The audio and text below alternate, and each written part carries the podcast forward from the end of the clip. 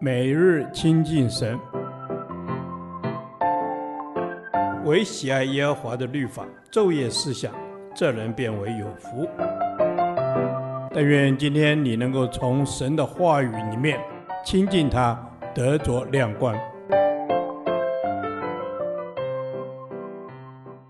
士师记第二十七天，士师记十二章一至十五节，对话的智慧。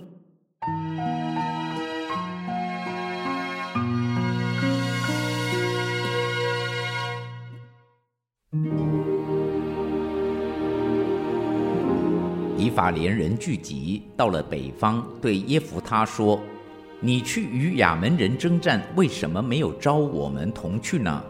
我们必用火烧你和你的房屋。”耶弗他对他们说：“我和我的民与亚扪人大大征战，我招你们来，你们竟没有来救我脱离他们的手。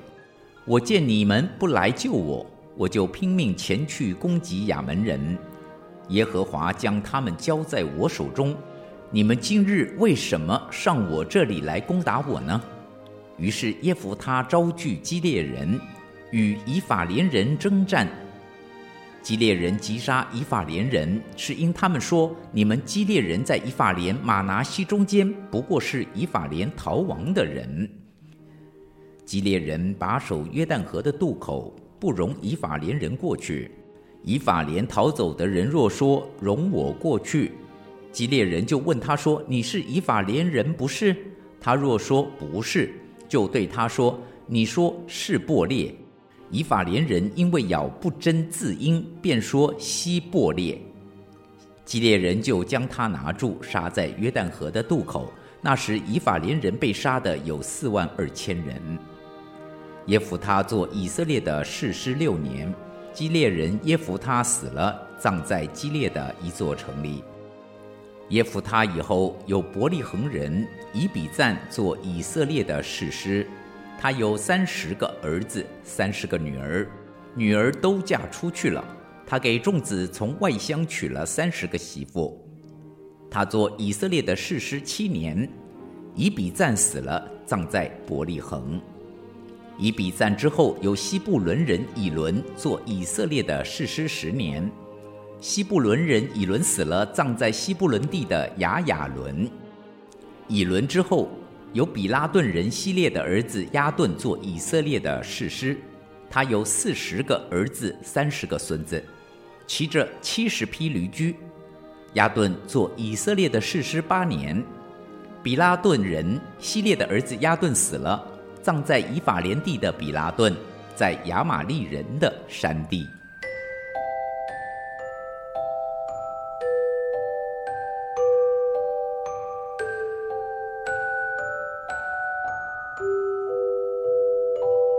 人们经常将士师记十二章一至十五节耶弗他和以法莲人之间对话的这段经文，与基甸和以法莲人当年所发生的事互作对照。以法莲人好大喜功，专门找别人麻烦。基甸战胜米甸人之后，以法莲人就与他争论。现在他们又与耶弗他争吵。然而，面对类似的事情，耶弗他与基甸的做法截然不同。他理直气壮、义正言辞地辩驳。以法莲人也不甘示弱，在恼羞成怒之下辱骂、讥讽，一点也不退让。结果一言不合，双方大打出手，以法莲人死伤惨重，从此结下冤仇。以法莲人顽性不改，不识时务，又爱逞一时之快，终于自取其辱，招致恶果。有时候，我们也像以法莲人一样，把许多的问题怪罪别人，没有看到自己的责任，以致出言不逊，造成关系破裂。雅各书提到，舌头在白体里也是最小的，却能说大话。就像星星之火可以燎原，即使是简单的一句话，若说得不合时宜，也会带来极大的杀伤力。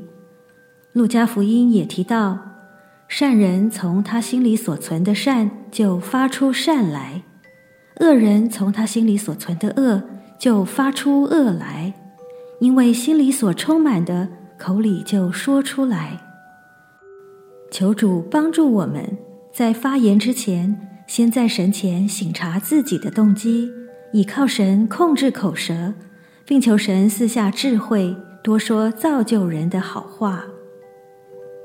打了胜仗之后，耶弗他接二连三地遇到意外事件，以致忙于招架而无法专心管理民众之事。这提醒我们，得胜之后最容易松懈，也最容易遭到撒旦的攻击。属神的儿女要格外警醒，不要中了撒旦的诡计。在耶弗他之后，圣经又记载了以比赞、以伦及亚顿三位士师。这三位士师虽然不如耶弗他拥有特殊的作为或明显的恩赐，但他们分别做以色列的士师七年、十年及八年。都比耶弗他做士师的六年还要久。恩赐并非神拣选人的条件，因为神会给人恩赐，完成他要做的事。人的忠心良善也是神给予人的恩赐，因此我们只管向神求恩赐，神定会视我们的需要，将恩赐赐下。要完成神的托付，不是依靠势力。不是依靠才能，唯靠耶和华的灵方能成事。但愿你我都能顺服倚靠神，成为忠心良善又有见识的好仆人、好管家。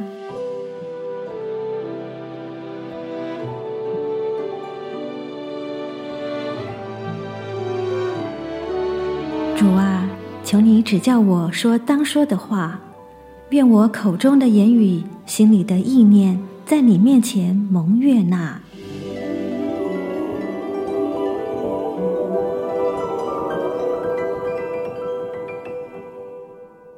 导读神的话，箴言十五章一节：回答柔和，使怒消退；言语暴力，触动怒气。阿门。回答柔和，使怒消退。柔和的回答能化解怒气。主啊，愿每一次遇到愤怒的人时，都可以选择把自己交托给你，才能够柔和的去回应他们，使他们不再发怒，也使我们中间有和平。阿门。主耶稣，我也要学习把自己交给你。这样才能遇到生气的人时，也可以用好的口气和态度去回应他们，才可以像一个光明之子来荣耀你。阿门。愿我们都能成为光明之子，来荣耀我们的神。愿我们能时常回答温柔，使怒气消退，因为言语暴力，触动怒气。也愿我们都能成为和平之子，因为人和睦的比称为神的儿子。阿门，阿门。也愿我们都能成为和平之子，因为使人和睦的必称为神的儿子。亲爱的主耶稣，请你帮助我们，使我们可以回答柔和，因为回答柔和使怒消退，言语暴力触动怒气。阿门。因为回答柔和，使怒消退；言语暴力，触动怒气。所以我要学习做一个回答柔和的人。回答长辈要柔和，回答老师要柔和，回答同学也要柔和。嗯，对，我们都要学习做一个回答柔和的人，说话有智慧的人。所有的智慧都是从神来的。神啊，愿你赐给我们够用的智慧，这样祷告祈求，是奉主耶稣基督的名。阿门。耶和华，你的话安定在天，直到永远。愿神祝福我们。